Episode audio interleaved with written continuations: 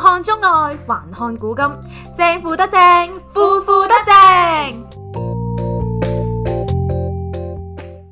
Hello，大家好，歡迎收聽《腐腐得正》，我係蘇怡，我係雞嘢。嗯 Hello，係啦，咁我哋咧之前就預告過，我哋二零二四年會有新嘗試啦，其實就係而家啦，係即係第一個新嘗試啦，因為二零二四流流長，係嘅，大家都係嘅， 而家都係喺個 very beginning 啫。誒 Q 一隻 Q 一隻，係啦係啦，咁我哋咧第一個新嘗試就係希望可以即係呢一個 video podcast 嘅形式咯。啊係，即係既然誒 OnlyFans 個 reaction 都出咗樣啦，咁就強迫大家再見我哋多啲啦，我哋成日都攞自己個樣出嚟咧去做一個禮物，但係有冇諗過其實人哋唔需唔係好需要睇？誒我唔理啦， 總之呢個就係我哋二零二四年嘅第一個新嘗試啦，就係我哋終於組合翻合體翻出嚟一齊錄 podcast。因為咧，我哋平時咧其實都係用一個即係 online 嘅嗯 platform 錄音，咁所以可能大家有時聽到咧有啲數碼雜音啊嗰啲咧，誒我哋都好唔好意思嘅，其實就唔 係，其 實我都唔知而家呢個會唔會都有呢啲咁嘅聲咯。是但啦，係總之係啦，我哋以前錄音嘅模式咧就係、誒、我哋分開錄嘅，因為我哋可能就啱對各方嘅工作時間啊，呢樣嗰樣啊，咁就會喺半夜三更嘅時候，十點十一點開始錄音，咁錄到一兩點。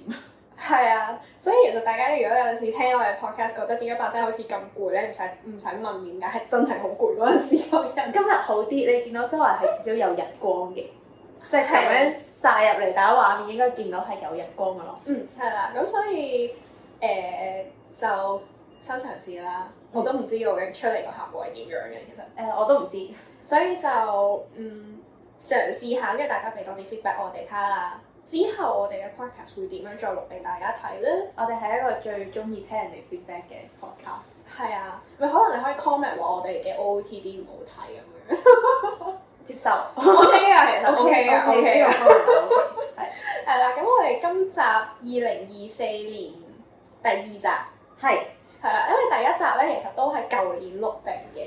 你咧聽翻嗰個誒裡面嗰啲，仲聽到我哋講月餅，就知道嗰日係幾耐之前錄我咯。係咩月餅有咩？啊，我同 Erico 講話嗰個咩陣營九宮格咧，我又話咩蛋黃酥係咪月餅噶嘛，因為話咩月餅 節，所以大家已經知道我哋二零二四嘅第一集咧，其實喺上年嘅九月十月嘅時候錄嘅。你一耐到我已經唔記得咗我哋講咗啲乜嘢。係啊，所以今集我哋就當一個全新嘅開始，嗯，冇錯。咁我哋全新嘅開始，我哋今集就講啲輕鬆少少啦，費事好似我哋之前咁樣一嚟就好 hardcore 咁樣。誒、都係嘅，所以咪呢集我覺得咧，就係、因為要出樣咧，所以要俾多啲有可以多啲 reaction 嘅題材俾大家，你明唔明啊？哦，好啊。咁但係咧，我哋睇個標題就會知道啦。我哋今集要講嘅一個議題咧，就係 WAFA。係。但係乜嘢係 WAFA 先？我哋首先要講俾啲聽眾聽，我哋諗住咁快第一節就講㗎啦，intro。講咗先，跟住直接落 WAFA。哦，即係諗住 part two 就直接講開始。冇揾膽水。 我唔會 cut 走呢一段佢。 係啊咯，所以 WiFi 係啲咩咧？我叫個問題出嚟，你做乜唔答啊？我唔答㗎，不嬲解釋類嘅嘢都係交俾你㗎 嘛。我唔答喎。我一齊唔好答，我自己上網揾啦。 我哋要互相懲罰對方。係啊，阿婆，如果唔係咧，我哋係一個最自由奔放嘅節 目。好啦，咁其實 WAFA 係啲咩咧？咁佢係一個日本嘅網絡用語嚟嘅。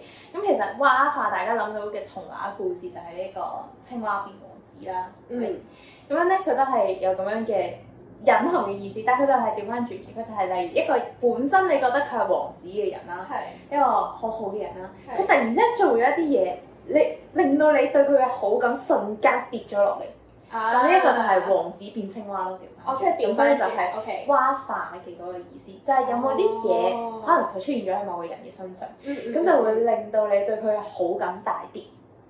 哦，咁所以我哋今日講嘅呢個 BL 蛙法，我哋就去討論下，究竟我哋睇 BL 嘅時候啦，會唔會出現一啲嘅情節啦、內容啦，係會令到你有一個瞬間蛙法好感大跌嘅一個 moment？哦，哇！但係其實好難嘅，我覺得呢一樣嘢，因為佢好容，即係喺 BL 呢個 concept 入面，我覺得好容易就會唔係蛙化咯，而係直接唔中意或者變咗雷點咯。即係我覺得蛙法嗰個意思可能就係有啲少少嘅你會咦咗一下咯，係係咯，即係咦咦嗰下， 咦嗰下咯。係啦。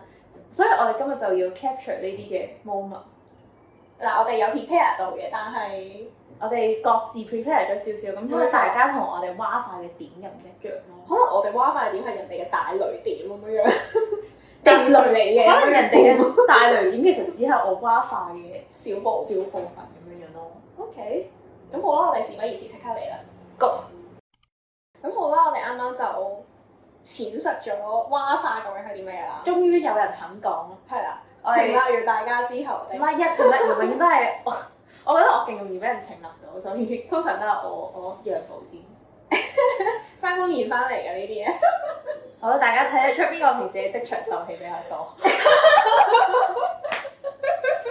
嚟，所以咧咁就我哋各自都 prepare 咗兩個蛙化嘅 element 啦，嗯，咁我哋邊個講先啊？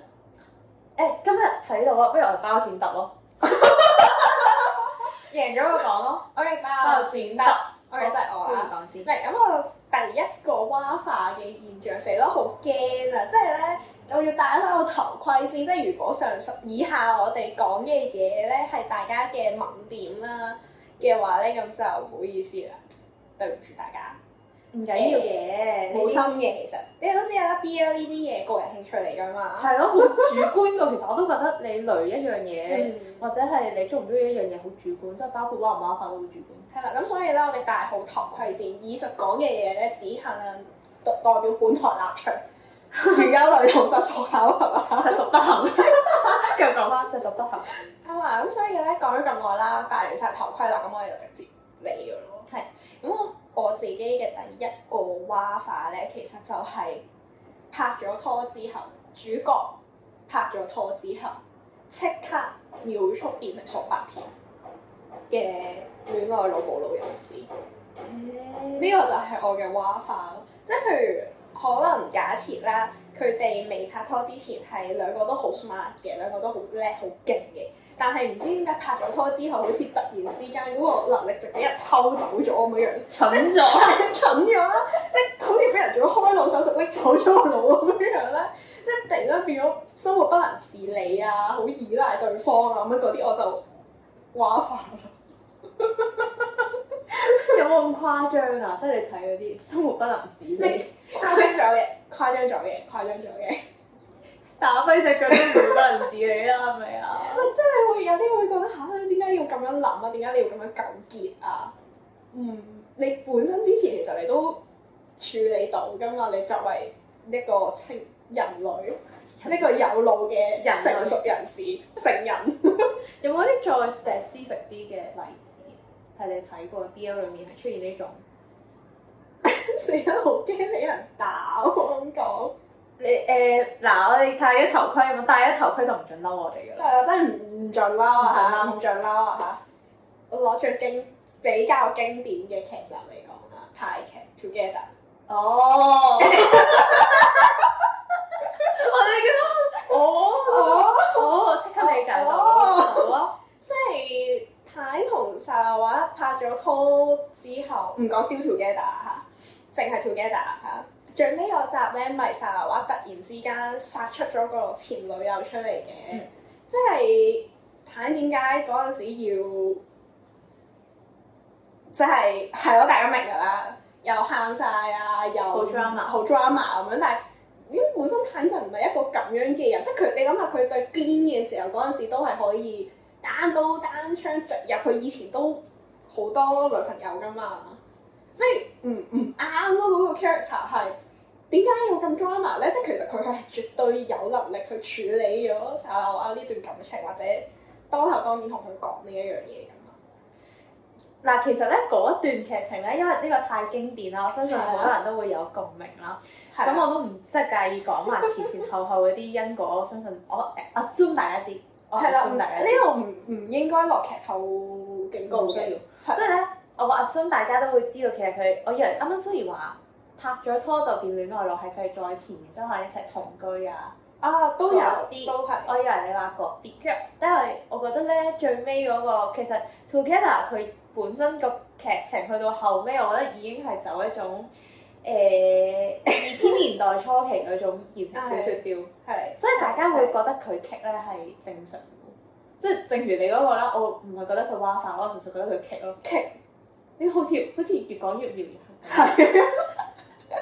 但係但係佢哋拍咗拖嗰段都蛙化嘅，其實我自己又覺得佢味道好蛙嘅，因為我覺得拍咗拖會 sweet 呢樣嘢係正常噶嘛，即係人係有熱戀期噶嘛。唔係，所以我就係話係誒唔係佢，所以我攞出嚟嗰段例子唔係真係佢哋中間同居嗰啲打情罵俏嗰啲，而係真係去到最尾嗰段叫做大 drama 嘅情況下面點樣去處理咯。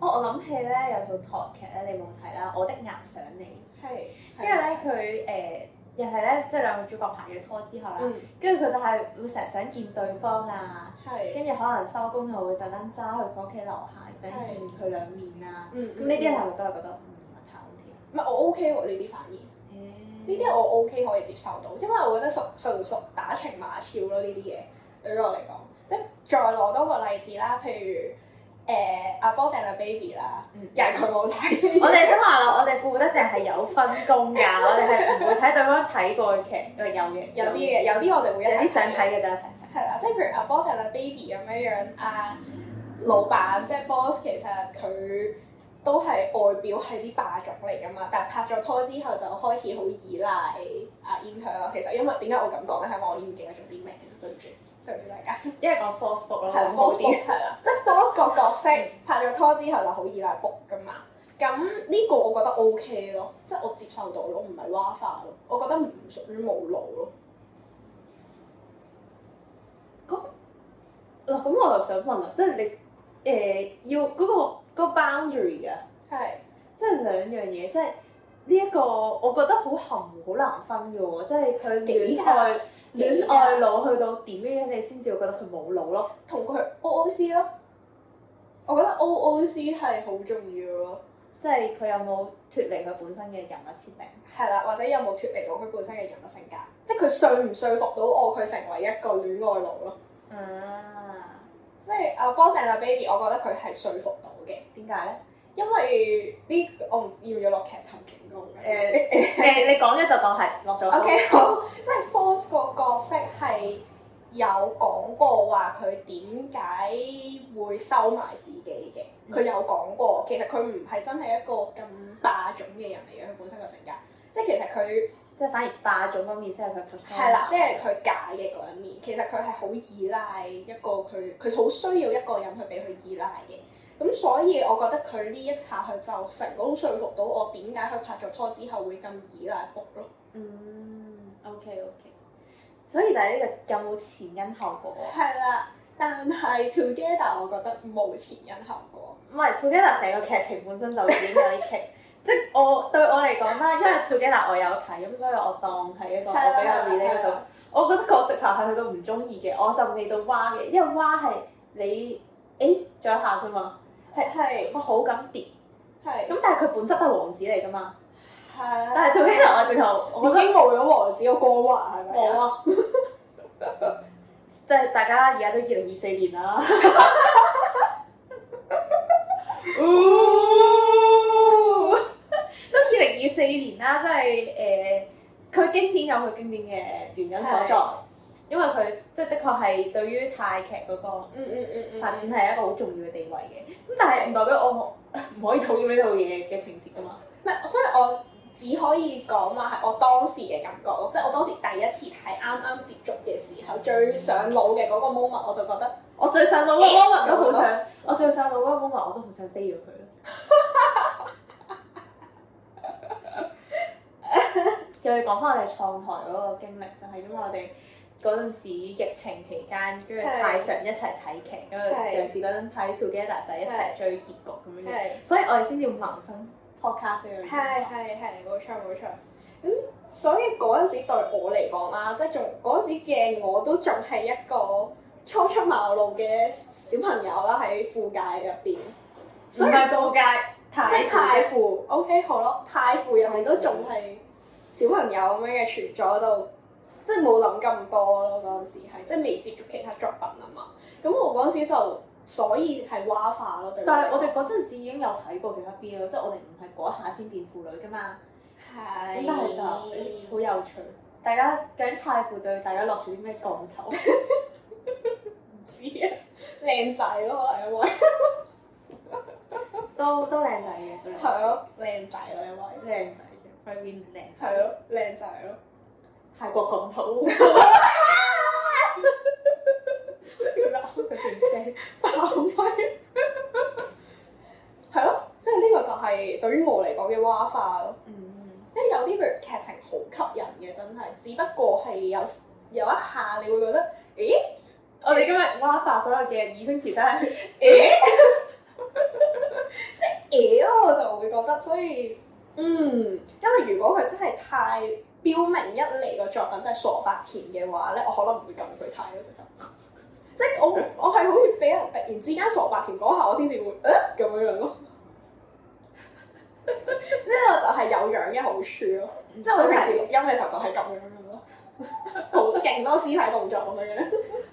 好啦，咁所以咧，我 我哋咧係咪？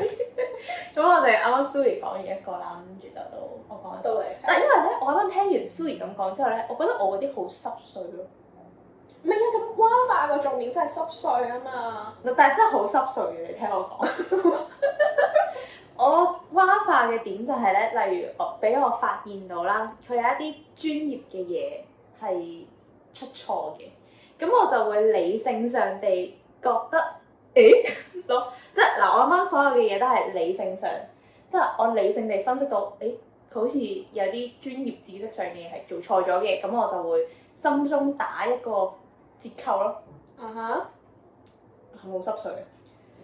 有 啲有冇 example 可以講下？誒嗱、我識彈吉他嘅，係係我都音樂方面都 OK 啦咁樣。係係係係。咁有啲時候咧，尤其是泰國人，我唔知點解好中意 彈吉他，彈吉他。睇佢彈吉他就係一個會令我哇發，例如明明你聽到個聲，其實佢做緊啲 finger style 嘅嘢，係即係 finger style 係一啲音嚟噶嘛，係但係佢掃咗個 chord 出嚟，即係佢手部動作係一個 chord，係佢喺度掃 chord。係但係佢彈出嚟嘅嘢，我喺個耳機度聽到嘅嘢係一個 finger style 嘅 solo，咁我就會覺得你做乜嘢啊？ 好惡啊！嗱，咁但係呢一個係唔完全唔影響個劇情噶嘛，其實，係除非你話好似真係一啲同音樂真相關嘅嘢，我可能就佢會有方法拍得好，例如 My School President 咁都唔係個個仔都需要扮扮到，即係佢有個樣出嚟咁就得噶嘛。我都唔係好啊需要理到佢係咪真係，咁佢都有方法可以拍到佢哋好似識做嗰樣嘢咁嘅，我覺得佢拍出嚟係 O K 係啊，我唔會 judge 佢哋本身係咪真係識咁樣嘢咯。嘅。係啦，嗱，好彩面誒沙灘係真係識彈吉他嘅啫，好彩。實彈推 又講多次，唔係因為實彈好多 solo 啊嘛，即係拍落去嘅時都候係 嘅，會好尷啊尬噶嘛。如果佢唔識嘅話。唔係咁有啲啦，有啲可能佢真係會誒、有呢個不太重要嘅枝節情節。係。係對於我嚟講，蛙法其實佢好多時都係出現喺啲好枝節嘅位咯，所以先會叫蛙法。嗯咯喺我心目中。咁都包括彈吉他 呢一個，我自己喺我專業判斷上嚟講，我就會有啲問號咯，咁就會啊突哦然之間變翻青蛙嘅喊。係，啊我哋今日全程都喺度會係咁。咦？但睇文嘅話，我都會咯。嚇，文都有咩？啊，呢個咧，我最近睇一篇同人文啦，即係雖然唔係商業字嘅 B 咁，但係我估睇同人都算係一個婦女嘅生活經驗。會係啊，咁樣好分嘅。係咁我都唔知呢個算唔算得係專業知識啦，咁但係就都可以聽下。佢咧就係、我睇佢嗰個名，佢係一個英文名嚟嘅，即係你當係好似一啲好 grand royalty 啊，something like that 啦。咁跟住我就會諗，跟住佢下面個細細嗰個 description 寫話咩皇室，咁我就當然係諗好似嗰啲誒肌肉 frozen 啊嗰啲啦。啊跟住我諗嘅就係嗰一種，哇好華麗嘅英式宮廷啊係嗰啲。啊，明啊！白屌你老母！佢裏面開出嚟中式宮廷嘅時候，跟住我係即刻，嘿唔係誒喎，係嘿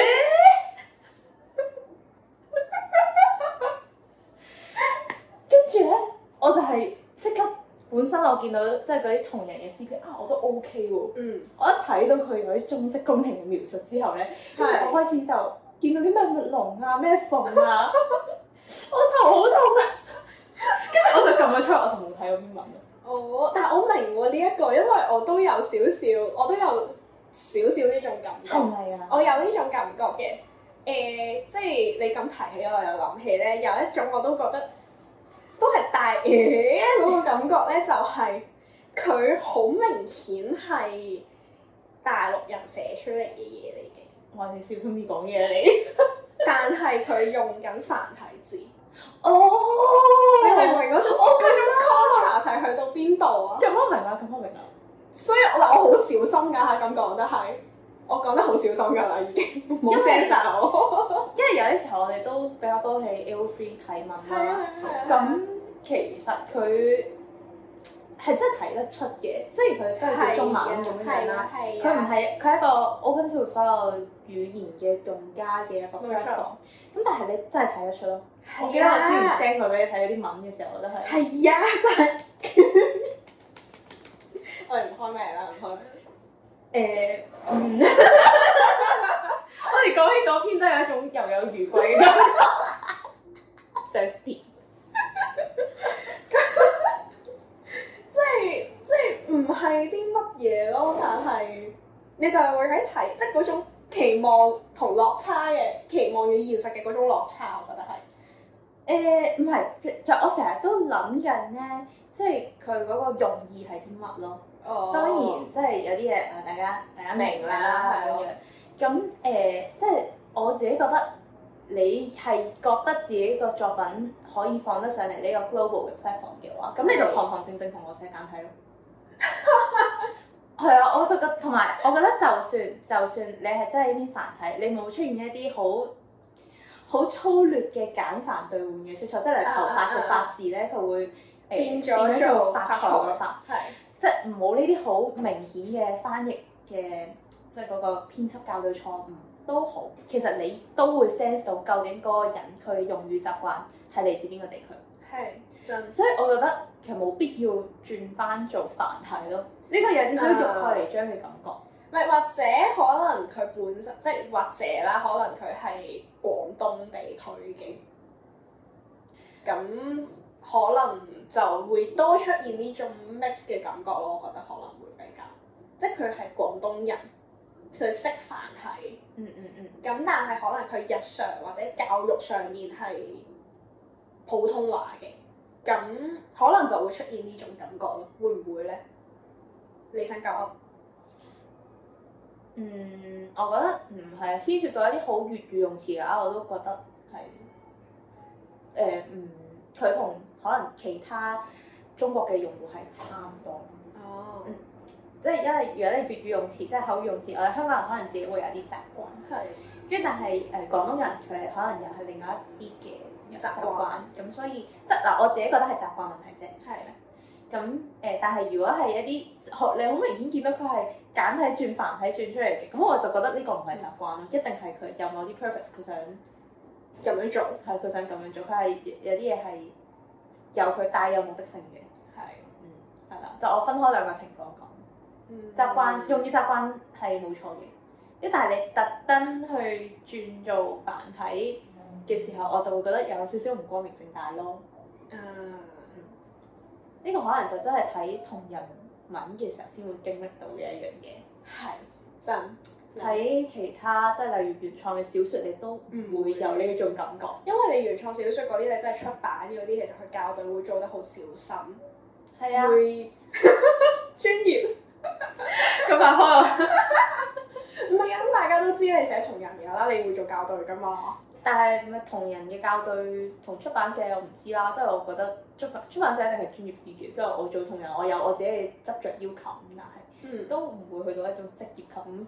當然佢真出版咗之後，可能佢哋都會有自己嘅考明慮。咁係啊，當然出版社會再嚴格啲啦，咁但係係咯，即係所以我哋啱啱講嘅嘢未必會喺啲商業誌上面會見到咯，即係真係同人或者一啲 online platform 你係任何人都可以 access 到入到去嘅時候，先會有呢啲嘢出現。即係比較素人咯，佢啲作品我會咁覺。哇，唔係咩？咁都係嘅，唔係專業寫手或者職業寫手係咯，唔係職業咯。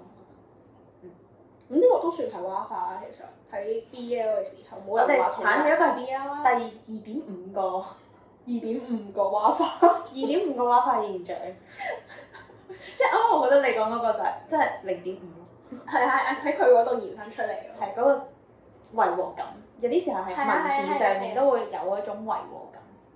冇錯，即係都係嗰句咯。我覺得係期望同埋你 receive 到個現實唔同嘅嗰種感覺咯。嗯。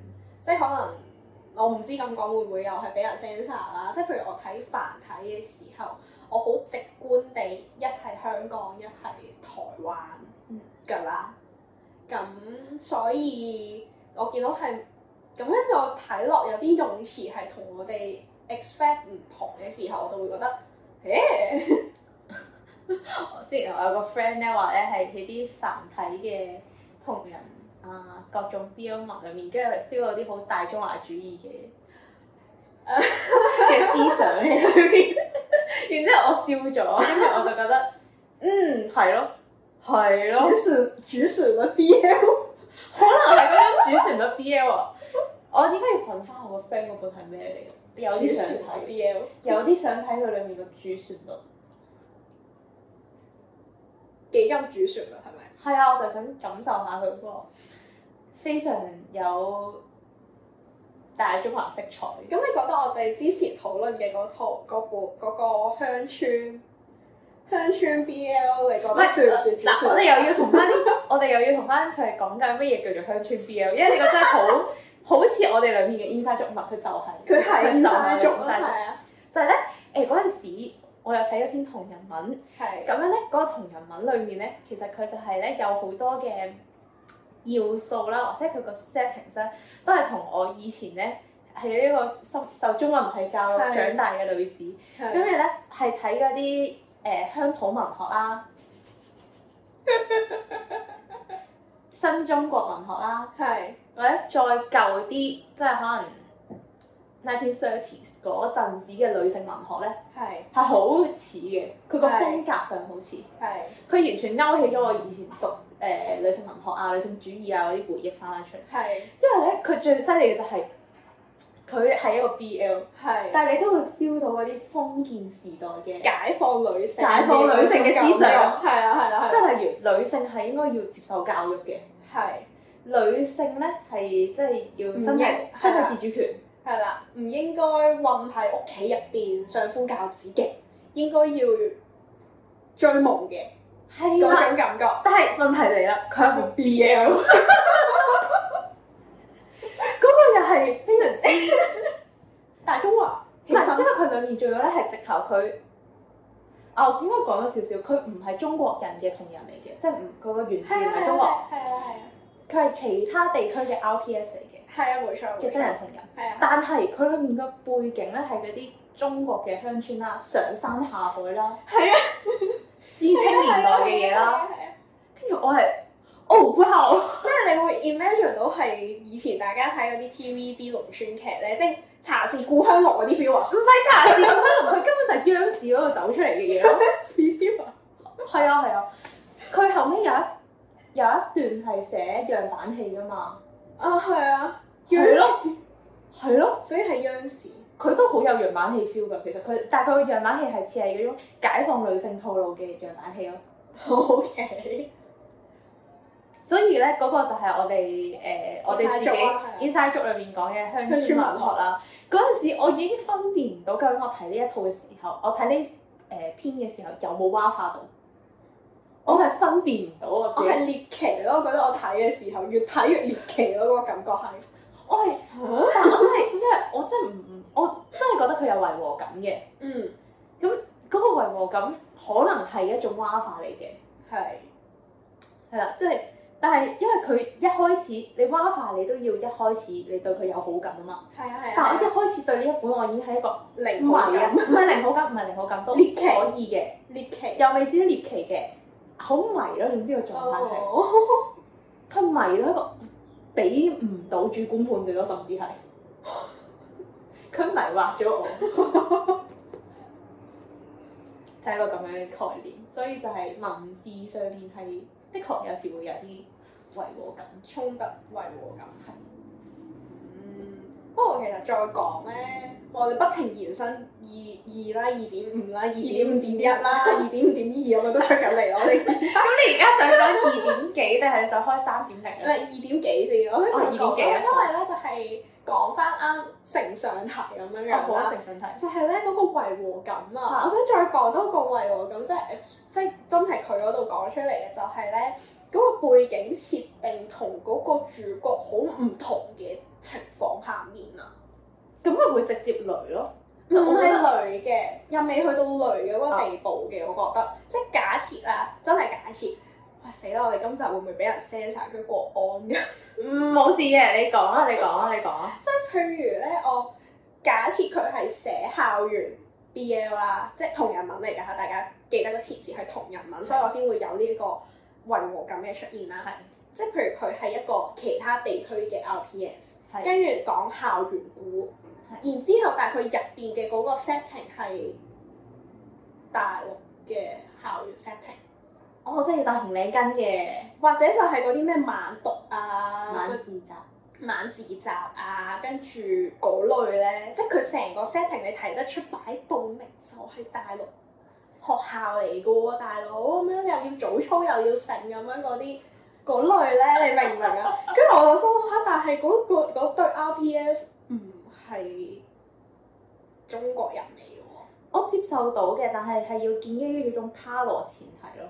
趴羅前提。係啊咁但係如果佢佢 hashtag 俾你係校園股，即係學長，即係譬如假設啦，佢寫嗰個設定係學霸同埋校霸嘅，咁你撳到入去，咁就變到一個咁樣嘅 setting，你覺得 O 唔 OK 啊？我自己如果係見到嗰個 hashtag，咁跟住我俾我嘅嗰個 expectation 嘅話，我會係一啲放諸四海而皆準嘅嘢咯。係即係例如係大家都會有嘅嗰種校園生活，可能同班同學嗯嗯或者同級同學之間嘅嗰種係關係。係咁我覺得有啲校園生活嘅嘢咧係放諸四海皆準嘅，嗯咁但係我就唔會 expect 佢出現一啲好 specific，即係正常。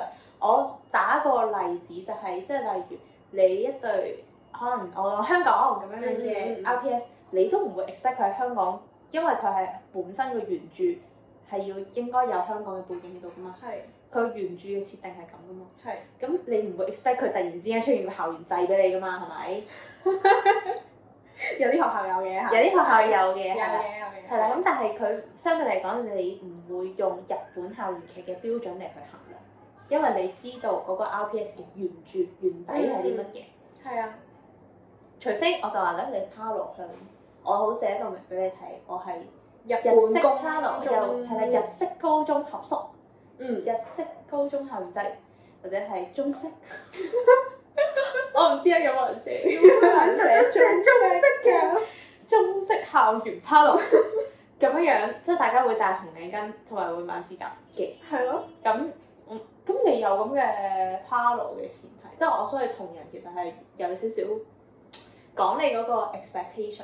嗰個灰色地帶咯，我覺得係。係啊，但係因為佢原底佢個作品係會俾一個 expectation 嚟㗎嘛。係啊，所以我就係咁講咯，嗯即係譬如好似你唔係本身你唔係喺香港嘅，譬如咁，譬如佢係另一個地方嘅，咁我突然之間就同佢講話佢考 DSE，咁你都覺得奇怪啦， 係啊，係咪先？如如果係唔係啊？如果佢講 DSE 嘅話，應該唔使做落去㗎啦。即係 DSE 之嗰個期間咧，係唔會出現啲咩浪漫嘅事 情嘅。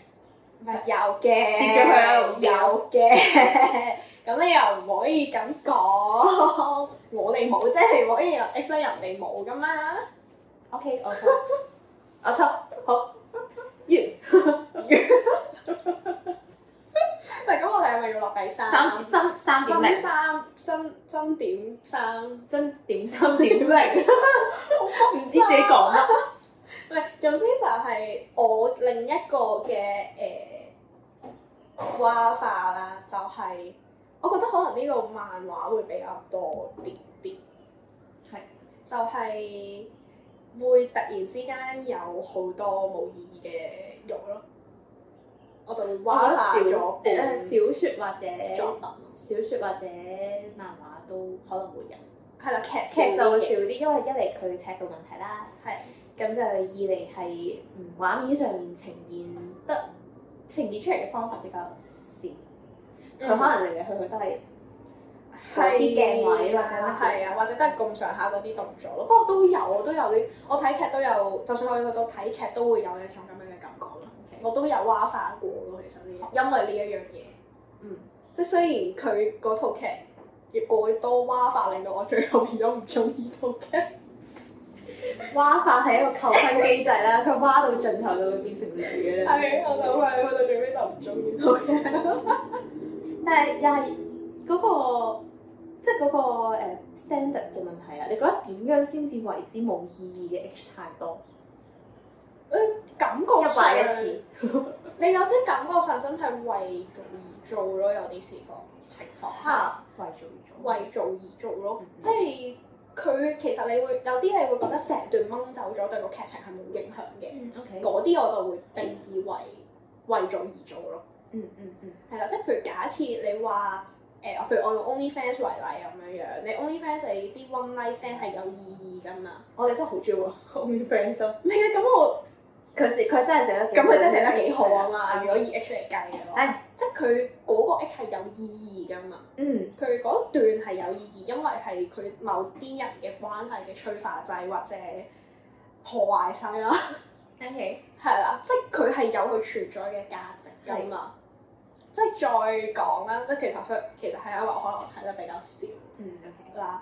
譬如我再攞埋我攞翻 Kim Posh 出嚟講咁樣樣，即係譬如 Kim Posh 啲 H 其實某程度有啲其實係有意義㗎嘛。即係 Kim 同 Posh 第一次 One Night Stand 其實係有意義㗎嘛。嗯甚至 VP 其實都係有意義噶嘛，呢啲咪唔係為做而做咯。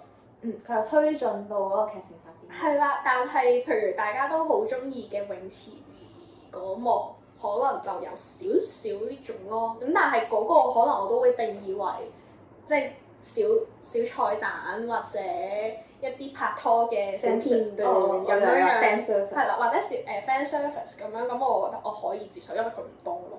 嗯，佢未去到我想我睇到想飛厭到想飛嘅嗰種地步，咁我就覺得 O K 咯。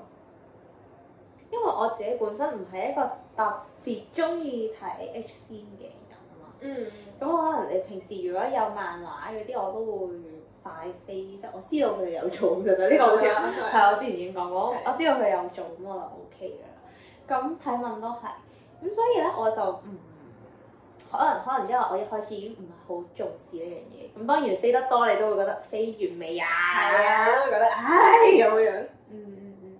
但係因為咧呢一個又係啦，我覺得我揀嗰啲嘢真係好 濕碎，所以而雖然揀嗰啲嘢好似好大嚿咁樣，所以我覺得如果係佢可能嚟一部作品。跟跟住佢可能佢出現咗好多串雜咗喺中間嘅 H 線，嗯我會覺得已經係影響咗佢整個大結構，跟住我就會唔唔中意嗰套作品咯，直接會唔中意咯呢即係俾咗雷電係咪啊？個。係啊，因為我覺得你影響緊成個故事嘅結構嘛，你插咗太多唔關事嘅嘢入去，咁好影響我睇整部作品嘅心情，咁我就會整體而言我就會唔中意咯，就唔係咦嘅話法咯。我可能因為我已經我睇得太多韓漫啦，哦，係喎，你明明唔明啊因啊為我睇得太多韓漫咧，所以我已經接受咗嗰一種肉香滿入嘅 setting 啊！即係如果係，即係如果我好似雞翼咁樣樣話，因為太多而影響佢成個架構，而令到我累嘅話，可能我直頭連我會累晒成個韓漫產業喎，你明唔明啊所以我唔係好睇韓漫咯。我嘅啫喎。誒咁我突然之間諗起呢個，係嘅，啱嘅。所以大家接受程度唔同咯，即係我接受，即係我習慣或者我接受到嗰種，但係即係佢都有啲韓漫都係會佢嗰個肉或者佢個 H scenes 其實係有佢存在嘅價值嘅，咁我會睇咯，所以係咁但係有啲可能真係好冇存在價值咯，但係佢又橫跨咗兩三話都係同一晚咁樣樣嘅時候，你就會唉、完美啊！但韓漫真係會比較多呢種喎，即係佢可能因為佢一話首先佢比較對短，咁所以佢可能真係兩三話都講緊同一晚發生嘅嘢係真係嘅，啊，係啦，咁就會變相你嗯 in proportion 嚟講咧，你好似真係睇每一話都差唔多有咁樣樣咯。係啊，呢個係韓漫一個特色嚟咯嘅，佢嘅我覺得特點咯，呢個係。嗯，因為日漫可能都會有，咁但係因為日漫一畫嘅篇幅比較長，咁你嗯佢可能真係要 H 先嘅話，佢都唔會成畫喺度乜嘢嘅，咁佢最多可能嗰畫嘅後半 part，啊誒通常都係咁樣處理啦，咁咁誒先至會放嗰個 H 先入去，咁我可能嗰個觀感比例上會有啲唔同，同韓漫睇起上嚟。嗯，係咯，咁所以就變相我會覺得係有唔係問題咯，但係、即多都未必係一個問題咯，嗯即係但係佢有冇意義係一個問題咯。嗯，多得嚟係要有意思嘅，係啦，多得嚟有意思咁，我覺得 O that's OK 咯。即係多得嚟要講道理嘅， 有冇意思咁樣樣，一路嚟，跟住一路同你講人生哲學，乜鬼嘢啊？呢、個呢、個好解啊呢件 事，好有意思但好解，你揾到一本咁樣嘅作品出嚟可以睇嘅，好我好我有知啦，好有興趣睇點樣一路滿做口仁義道德，啱啊！點樣一路做一路同你講呢一個嘅哲學咧咁樣樣，好有深度， 好有各深種度，意義上嘅深度係咪啊？太有深度呢個， 咁係咯，呢個就係三點零啦。有冇三點五咁樣啊啦？因為我誒都話 H C 唔係我嘅攻守範圍之內嘛，你應該係揾 Janice，我應該揾傾啦 Janice 過嚟講嘅。係啊我哋嘅誒老是常出現嘅啊嘉賓主持，嘅嘉賓主持，OK。係我哋有分 tier 噶 嘛，啊即係嘉賓主持就係出現得多啲嗰啲，係出現咗兩次或以上嘅人就可以叫嘉賓主持。 OK，所以阿 Chris 都 係， 佢直頭係主持添啦。佢 已經加入咗我哋主持群，因為其他就係嘉賓。哦， Janice 出現過兩三次，咁所以係就係係嘉嘉賓賓主持。主持，求佢幫我哋寫個文，冇錯，嘉賓主持。嘉賓主持。好，咁所以我自己對於呢個咧，誒我冇補 充。睇翻大人冇補充。 OK，好，咁落四點零我哋。爭最後一個咯，我哋 prepare 係啊個，唔知會唔會引申到四點一點二咁樣樣啦唔嚇。anyway 係啦，我另外一個我覺得蛙化嘅嘢咧，又係真係啲好濕碎嘅嘢嚟唔係，我覺得濕水真係合理嘅咯，係冇乜人好似我講咁大忽咯。話嘅。法 maybe maybe 咁樣咧就係、當我留意到嗰啲台詞好棘嘅時候，我就會對佢蛙化啦。但係咧係啦，即係例如係你會覺得佢講嘅嘢唔係好似你日常生活中會聽到嘅人嘅對話咁。有冇 example？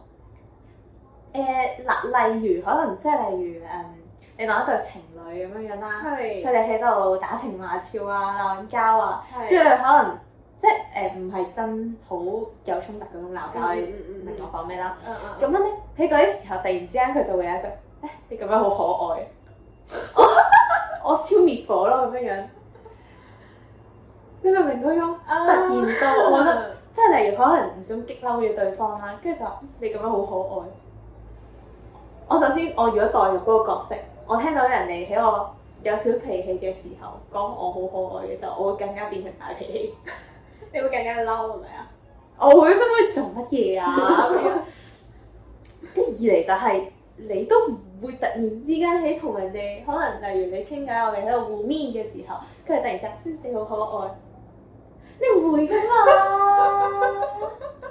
唔會噶嘛，大佬。即係你覺得嗰個 cut 嘅意思係脱離咗一個日常，係好唔日常，好唔日常對唔話嘅感覺。似唔似平時人同人會傾嘢嗰個狀態。有啲 get 嘅，有啲明嘅。哦，唔係喎，但係我又覺得，但但我成日都覺得嘅係台詞呢一樣嘢，即係對於我嚟講啦，台詞呢一樣嘢係唔應該斟酌咁多嘅咯，因為台詞某啲台詞係真係為寫而寫㗎嘛。咁我我會都會覺有得係分析。嗱，當然我覺得一個劇本可能會有啲生輝嘅嘢嘅，係咯，佢有啲生輝色彩嘅嘢，我覺得啱啊我睇得出，即係佢會係生輝咁就 O K 啦。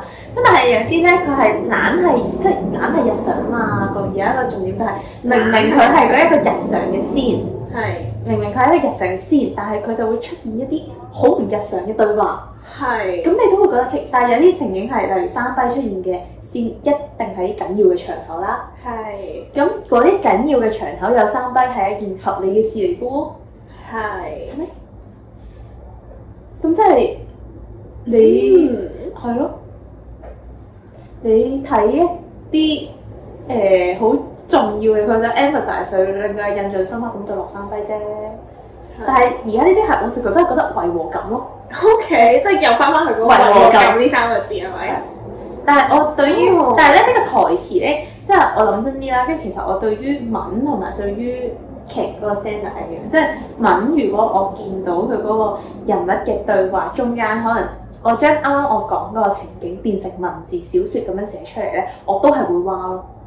哦所以唔係佢口唔口講出嚟，哦而係佢， O 而係佢個角色對白，如果存在咗一個咁樣嘅問題，我就會哇化咯，唔關佢而家事。哦，哦有啲有趣，因為我冇諗過呢樣嘢。我突然間就覺得，誒、你同你嘅富民朋友咁樣傾一傾之後咧，你就會發覺對方對於 BL 嘅嗰個執著點係啊有啲唔同，即係我哋兩個嘅着眼點係有啲唔同嘅。因為如果係係好似蕭怡講嗰啲問題，我就應該睇大問題咯。今日我講嘅問題就會瑣碎到蕭怡冇諗過咯，冇諗過要係一個問題。係嘅。係嘅，我都覺得，即係我覺得我揀嘅都係偏向一啲情節類嘅蛙化咯，但係亦姐嘅係一啲表達上嘅係啦，係啦，但係可能我又真係對於表如何表達嘅呢樣嘢冇乜 concept 或者冇乜諗法咯。嗯，可能可能。啊，即係我覺得呢樣嘢或者就係會向同你睇 BL，即係你睇 BL 嘅時候嗰、個你想睇到啲咩嘅嗰個期望值一樣，或者你嘅着眼點係啲乜嘢？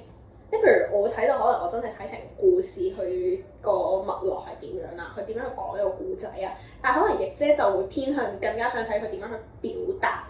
嗯嗯嗯，可以。咁可以佢係講兩樣嘢嚟㗎嘛，係認同，好複雜，啊大家理解下。即係講故仔同埋表達故仔係兩樣嘢嚟㗎嘛。翻去睇翻我哋之前寫嗰篇文， 好睇啊嗰篇，嘔心瀝血啊嗰篇寫到。唉，所以係有啲唔同嘅，的而且確係嗯，嗯嗯，點樣表達呢一個方法咧？我覺得係重要嘅，嗯因為我自己去覺得啦，佢個故事喺就喺度㗎啦。嗯你點樣表達佢，其實先至係人哋 buy 唔 buy 你嘅呢個關鍵咯。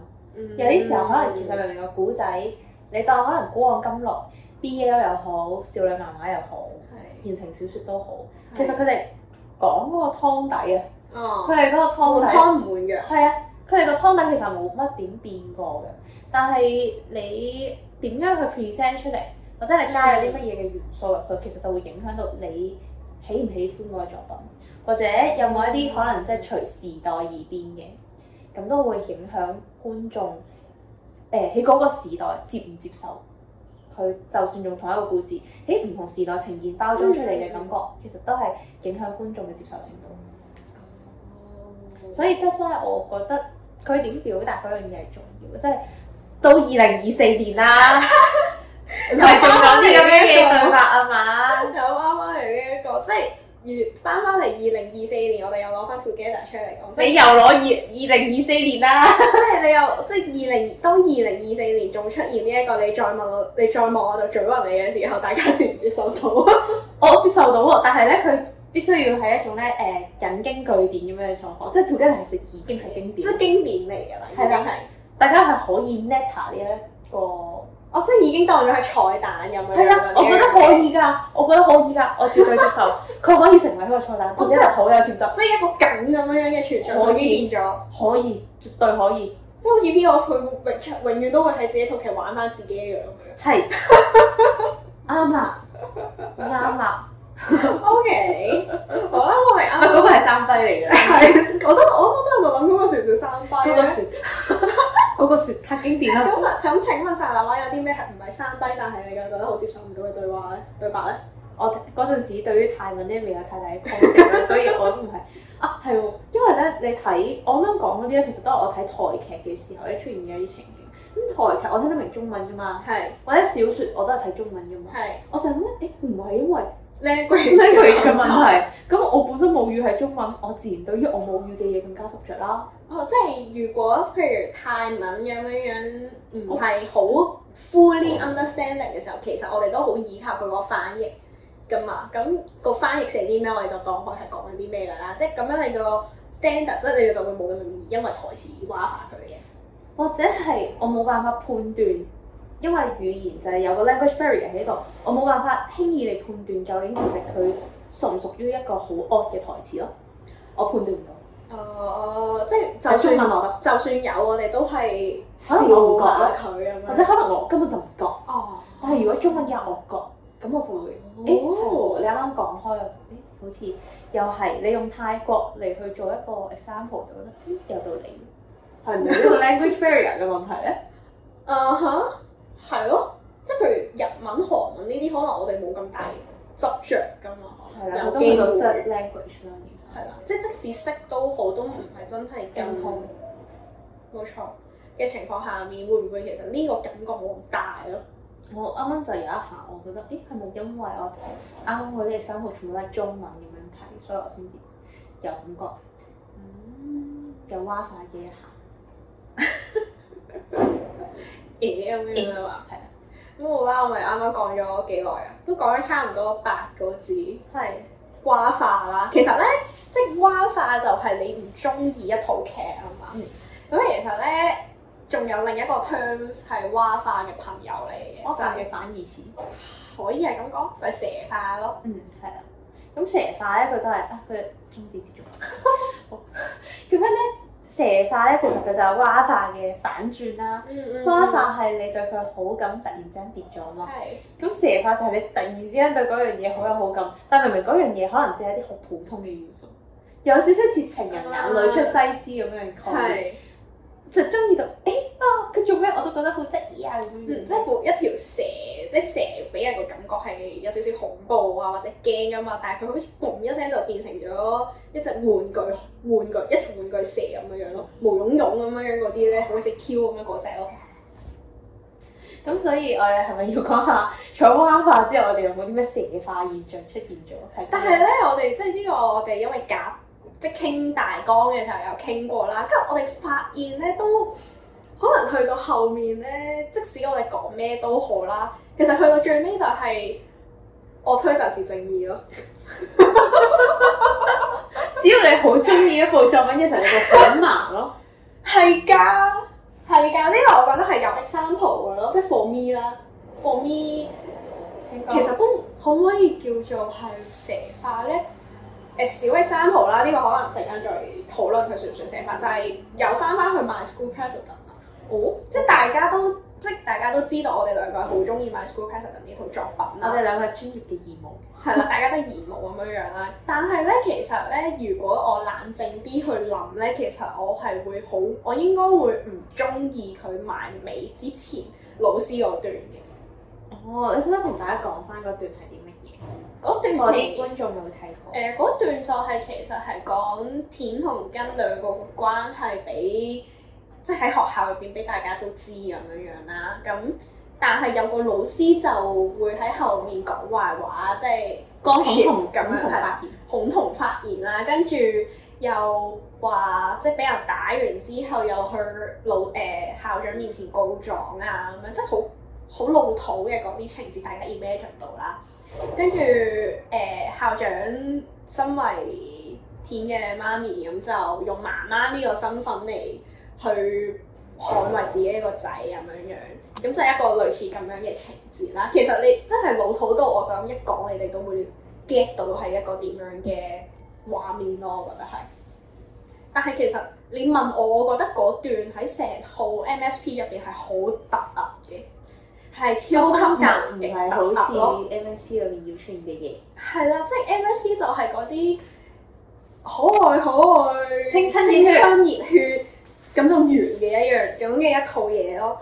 即係呢一種真係佢好有一種夾硬為咗加一個同性議題而加入去嘅情節咯，我覺得係。但係我嗱咁我就覺得呢個係蛙化咯，呢、個就唔係 即係佢係，但係佢蛙完之後佢有其他嘢冚到佢，所以我要即係呢樣嘢算唔算蛇化咧？我覺得算係蛙化咗，但係你突然之間你對 MSP 嘅愛咧，你已經太冚多過咗 我佢係。冚咗落 去。係跟住冚咗佢啦。即係你咁樣講完之後，我都諗緊，啊係喎，我好似從來都冇好在意呢點，係咪因為我太盲咧？我對於，但係我覺得蛇塊有另外一樣嘢就係、佢本身只係做一好普通、好普通嘅嘢，但係你都會覺得佢好可愛、好可愛。咁其實即係我推就是正義咯，即係你中意嗰個角色，咁你就會覺得佢做咩都可愛啊 啦。所以我就覺得呢一個蛇塊咧，通常出現喺個別角色嘅情況會比較多。即係唔係一個情節上邊，而係角色上邊。係啊，例如可能咧有啲人咧佢會，即係我哋用翻你啱啱第一個 example，即係戀愛腦為例。係可能你會覺得，咦，佢咁樣樣係咪哦 O O C 咧？佢本身係一個咁理智、咁聰明嘅人，突但然係之間變成一個冇腦嘅戀愛腦，啊，好得意啊！係啦。可能如果我係嗰個角色嘅推嘅，我就哇，佢好得意，係咪反差萌？Boom，啱啱先有冇道理先？又我哋呢個邏輯推論啱唔啱係先？又係嘅，都啱嘅。係咯，係咯，我都覺得蛇化其實比較出現多嘅係喺角色上邊咯，情節上面嘅蛇化，我覺得真係好難嘅喎，其實點樣蛇化到一個情節啊？嗯，即係至少我諗唔到咯。嗯，我都諗唔到。 因為咧，我都覺得，嗯，係咯。如果我好中意嗰樣嘢嘅，咁佢就會自己掩蓋咗嗰啲可以被蛙化嘅嘢，而唔係蛇化。 即係可能例如 MSP 就係一個，我已經掩蓋咗佢所有蛙化，我無視咗，無視咗嗰段，係佢已經唔係唔係蛙化蛙化同蛇化咁樣樣兩樣而嘢係啦， cover。而係係啦，佢唔係蛇化，佢係 cover 咗嗰啲蛙化嘅嘢係咯，誇張。我而家諗翻嘢都覺得好誇張，因為 MSP 諗真啲，佢真係一套普通嘅校園劇嚟嘅啫。係啊，但係佢的確係拍得好可愛，係啊，但係之後永遠係重點。但係但係佢真係拍得好可愛，係咁佢就係係啦。但係阿孫真係好可 愛，咁跟住就會冇咗嗰件事咯，冇咗蛙化嗰件事咯。即係盲盲 Q 咗咁樣，大家都我麻 Q 咗， 認同。喂咁，但係喺角色上邊咧，喺角色上面，即係例如個角色 BL 劇或者 BL 作品裏面做咗啲乜嘢，我就會蛇化嗰個角色。突係然之間，嗯，你要俾我諗一諗先。 誒、我有一啲可能呢個係比較似一啲日本漫畫裏面會出現嘅人設，咁大家可以 imagine 下，睇下你諗唔諗到嗰個畫面啦嚇。係咁樣咧，其實我對於一啲角色咧，我的確係比較難產生好感嘅，例如係嗰啲有少少壞男孩嗰種感覺。哦，係啦，我啊唔係，我係我唔係特別中意啲 bad boy 類嘅角色噶嘛。係啊喎係咩？你唔通你覺得我嚇、啊？你唔覺得我中意嗰啲咧？永遠都係斯斯文文、大大隻隻嗰啲哥哥 feel，真係，哥哥 feel 我認同嘅，但係未必一定溫柔哥哥 feel 我係認同嘅，但我唔係，即係總之總之，我通常如果有一紮推角喺我面前嘅，係咁我會 pick 咗啲温柔哥哥先咯。咁但係如果邊一劇裏面、邊一作品裏面，佢有啲少少不良、少少不，即係我唔係即係講緊佢係嗰啲誒軍慶黑啊之類嗰嗯啲啦。咁咁但嗯係少少不良 feel 嗰啲，或者係嗰種 bad bad boy， bad boy 仔咁樣樣，跟住但係佢會俾我突然之間見到佢有啲好乖巧嘅一面。跟住，例如佢， 我又有啲好 stereotype 嘅，即係例如你有冇睇過嗰啲日本漫畫啲不良少年喺街邊餵貓啊？ 好 stereotype 啊！但係我一諗就諗到嗰啲，我就覺得哦好得意，我呢個我會俾呢個永恆不敗嘅套路打敗咗，即係佢校霸喺學校哈哈霸霸咁，但係你突然之間就會俾個主角發現到佢喺街邊餵餵小動物佢。 因為嗰啲我就會蛇化到咯，我就會突然之間對呢個角色，誒、哎好似有啲可愛喎，驚唔驚 get get ？approve approve 嘅 approve 嘅 approve 嘅。哦，嗱，我就覺得咁樣係蛇化咯，即係我本身對於嗰類嘅角色冇好感，佢做咗某啲嘢之後，我就開竅，你會撻着？好響。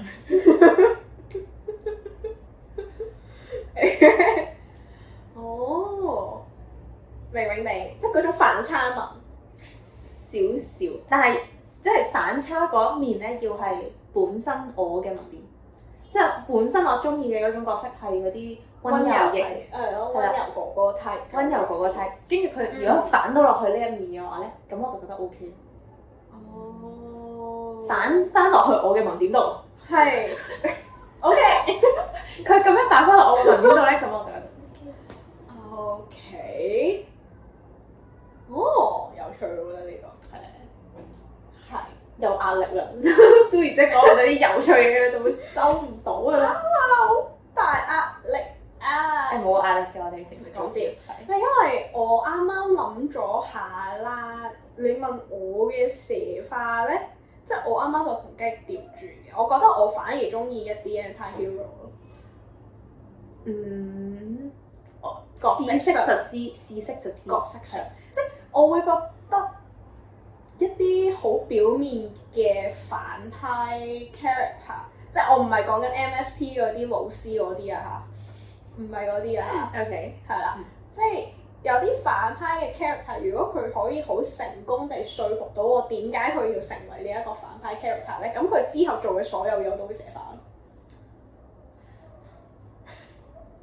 O K，嗯，或者就係一個可能好好配角嘅配角咧，佢突然之間有一啲嘢說服到我嘅話，我就會覺得誒。咁樣我哋今日出現咗好多意識詞，我哋由一開始嘅蛙法，蛙法係誒，跟住有啲唔對路嘅嘢，誒，跟住你可唔可以再表演多次啱啱嗰個蛇帶嘅聲音啊？知我做緊咩我可以吸翻翻入嚟就算啦，我已經做唔翻。但係咧，我發現咧，配角呢一個我會比較有感覺嘅，因為我哋兩個咧都係一啲比較中意睇配角嘅人，即係例如副 C P 係哦嗰我套劇經常嘅俾副 C P 副 CP 嗰個作品嘅副 C P，我哋就會誒會比較留意多啲。係啊，係啊，係啊，係啊，即係佢，因為我成日都覺得咧，誒 BL 劇嘅主角咧係好黃到套路啊，經常性，哦，係係。所以咧你會覺得所有嘅驚喜啦，大部分嘅驚喜都會落咗喺副 CP 身上邊咯。嗯，係冇錯係啦，即係譬如我又用翻 MSP 嚟做例子啦，嗯即係點解我睇完 MSP 會推殺探就係、因為我覺得佢個 character 後尾係寫得幾好咯。先生， Win 生嗰嗰 pair 係寫得幾好咯，即係你開頭睇生嘅時候，你係會覺得佢係一個哈哈霸霸唔知做乜鬼嘢嘅人嚟㗎嘛，但係你去到後面你就會發現，誒、咁樣樣，哦，OK，原 Ờ, 來蛇快聲我起，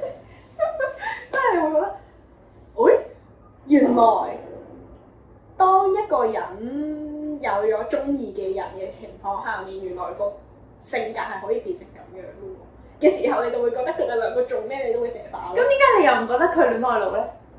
佢冇戀愛腦喎，有嘅，係寫歌，寫歌算唔算戀愛腦？但係佢係被要求寫㗎嘛首歌係。佢，但係我幾享受見到佢，因為寫歌佢好苦惱嘅個樣子，幾 Q。 佢佢有苦惱過寫歌咩？有，佢唔係苦惱表唔表白啫咩有？首歌係點都寫要寫㗎嘛。好啦，我哋翻去再睇一次。咁但係誒，我就喺度諗緊，誒咁其實同真係亦都係一線之差咯。係㗎，真係我我突然之間你咁諗咧，我覺得咧，如果唔係當初，即係我又 sorry 啊，又講翻 KP 啊嚇，即係如果我唔係當初喺睇 KP 之前已經留意到大保表嘅話，我可能都未必中意 VP 咯，即係未必會咁迷 VP 咯，可能。但我覺得 V P 條線係寫得幾好嘅。係就啊，咁但而言，我都係，係會中意 V P。但係可能我冇咁迷咯，即係未去到 OK，OK 呢個階段咁黐線咁中意咯，即係咁講，係係咁啊，講。即係咁講。嗯，OK，理解嘅理解嘅。所以就係、就算嗰條線寫到點樣都好啊，我都可能會因為我中意嗰個 R 真人而會射化個角色咯，哦，呢個又係另外一個另一個嘅咯寫係法。啦另一個射化咯，我覺得呢個係。嗯。嗯即係因為我中意呢個人、呢、個 c a r 呢個人、呢、個演員，所以佢做嘅任何角色都好，我都會鋪咗一層夢幻嘅泡泡喺度。誒、呃我反而少啲嘅，即係我比較偏誒、作品還作品，演員還演員嗰一種 RPS 態度。唔係咁，當然如果佢套作品真係爛到極點嘅話，其實係咪又要攞翻我啲前輩老師出嚟講 啦？我啊唔係咁我都有，有湯漢信，咁我都有， 即係嘆 睇第二季啦。係咯。咁樣 嗰啲情況底下，我就覺得我咁中意佢演員都救唔翻佢。哇反哇！唔係啦話啦，討討厭厭啦，啦呢個係累啦，哇反呢個，好累啊，唔 OK。誒真係咁係咯，因為中意個角色演員而會對個角色有一定程度嘅寫法咯，我覺得會點都有嘅，我覺得呢呢樣個叫嘢粉絲濾鏡，係㗎，我有㗎，咁又點啊？冇話點 啊？啱，睇 B M 冇分對 錯，啱嘅，呢啲主觀判斷嚟嘅，啱嘅，你啱，你啱，你啱。咁或者就係你去你好中意套作品嘅咁樣，即係改編啦。如果你有一套好中意嘅作品被改編翻嚟嘅，咁其實你可能都會有一定程度嘅粉絲濾鏡㗎，嗯一定程度啦，我覺咁得。我就諗咯，佢可能真係又係嗰種，究竟佢係蛇化、蛙化，定係你對佢嘅愛 cover 咗啲蛙化？而家我哋今日出現咗第三個黐線啊啦， 係咯，即係你對呢一套作品嘅愛，或者你對一個演員嘅愛，可唔係可以 cover cover 到到佢做得唔好嘅地方。簡稱粉絲濾鏡？係啊，跟住然後第三個套路就會出嚟，犀利。 OK，咪呢個就係負負得正嘅日常咯。如果唔係，我哋都唔使落 podcast 啦。係咯，我坐喺度做咩？啱啦。嗱，咁我哋咧 今日就誒、本身我哋同只係傾蛙化，大標題係蛙化，跟住講講下就變咗蛇化同埋粉絲類嘅。三樣嘢係。係啦，我哋今日 lecture 嘅三個重點，各位同學仲 get 到嘛？捉到我哋傾偈嘅節奏嘛？唔係，其實如果聽開嘅一直都知我哋呢個 style 㗎啦，我哋個 style 係冇變過嘅喎，都我哋真係形式上有改變啫嘛，內容係冇變過嘅。只係大家見到我哋將我哋平時鳩噏嘅嗰個樣子實體化嘅。大家去， 大家有個畫面就係終於知道我哋平時錄音嘅時候咧係一個點樣什麼嘅模樣？係一個點樣嘅氣氛。仲有我哋今日有兩隻可愛嘅小東西陪伴咗我哋化解手部嘅尷尬。係仲見唔見呢個呢個 pose 手部尷尬？冇錯。其實我諗佢哋永遠都會存在㗎啦，喺呢一個係吉祥物。一場物嚟嘅，其實咁總之咧，我哋今日就講嘅呢一個蛙化，其實我覺得真係幾適合一班 friend，即係富民嘅 friend 拎出嚟傾，即係好似我哋兩個咁，我覺得係會明白多咗，即係對方或者人哋諗真啲，誒、原來對方某個特質會令到佢重視某樣嘢多啲。哦，佢好似咧有啲咧咩人哋嗰啲話咩誒男女朋友十大十大 topic 傾偈咁樣唔係㗎嘛 MSP 嗰個啊，MSP 嗰個咩 係咯係咯五十條五十令條到問你題感情升溫嘅問題 啊！喂，我你都可以諗翻個五十條令到你熟悉一個富民嘅 checklist 咁樣樣，但係你就可能冇得拉啦咁樣樣咯。你冇得對望一分鐘，啊，係咯，係咯。同你心愛 BL 對望一分鐘。我冇。 anyway，誒有人做咗話俾我聽，啱啊！我哋兩 個會 我哋兩個幫你實測係咪？嚇？誒誒，我咁多謝大家提前多謝定可以幫我哋諗定一集嘅主題咯。係啊，梗係啦，梗係大家幫我諗 content 咯。唔係教你成日都收問大家想睇啲咩 content 㗎，但係咧好多時大家嘅 comment 咧真係唔係喺我哋攻守範圍入邊咯。係。 咁 就，但係我哋都依然 welcome 大家俾多啲意見我哋嘅。我哋嘅 IG 大門咧隨時為大家而開嘅。咁我哋 IG 就係父母得正三，記住係 F U F U D A K，而即 E N G 三。冇錯啦，咁記得咧就喺唔同嘅 social media 度啦，可以 follow 翻我哋啦，包括 email 啦、IG 啦、YouTube 啦、Fresh 啦，誒、我哋 friend 係比較多鳩屋嘅。勁日常嗰啲我哋都係 Fresh 講好啦。啦，咁如果一啲長篇嘅 content 就可以睇翻我哋嘅方格子啦。咁啲相到尾樣都係喺上面到尾我哋嘅可以。多謝大家 sponsor 我哋飲咖啡。唔係上次話 sponsor 買健康素，啊係喎，健康數喎上次係。係啦，好重要啊！ 我哋肝唔係我哋都想嘅。係咪咁？你健康同咖啡都係同一樣嘢喎我唔係話 sponsor 買酒呢啲想咁。 佢哋係唔同層次嘅精神穩定劑啊！ 係啊，即係最高 level 嘅精神穩定劑就係見真人咯。我哋 idol 嘅真 人，我哋好唔好唔 BL 啊！突然之間，人哋 expect 可能呢個位，我哋嘅生存力量係 BL 啊。 B 啊，唔係 sorry，唔係係，idol。 我好反料反料，一切都反料，唉。啊，咁所以我哋每次都要講一句就係下週都未諗好要傾啲咩嘅。係，啊，咁你想睇啲咩或者想我哋講啲咩咧？咁都可以不妨 comment comment 話俾我哋聽啦。咁中意我哋嘅節目啦，中意我哋嘅內容啦，都要多多分享俾你身邊嘅朋友睇啦。例如之前嗰個 TVB 嗰、個， 好笑。我覺得就嚟我哋咧要括弧 T TVB 討論地方咁樣 TVB 討論區，即係嗰段片咧，又係咧會見到大家偷偷地 share 咗俾好多好朋友睇。係啦，咁我哋嘅節目都係嘅，咁你都可以誒、偷偷地 send 俾啲朋友，哇幾好聽喎個 podcast 係咪啊？啊，咁啊有兩條女喺度噏下咁樣係。啦，而家仲可以睇到我哋亂講嘢，呢、個係非常之吸引嚇、嗯接唔到呢下真係接唔到對方。我自己都我自己都下一 下。好，咁總之就係中意嘅話，記住 CLS S 啊 C L S S 係啦啊，四人，comment like share subscribe 我哋啦，啱啊！咁所以我哋就下次再見啦。拜拜。哇！佢哋終於見到你平時拜拜個樣啦。 我哋翻嚟嘅時候係真係會伸隻手出嚟。好，拜拜。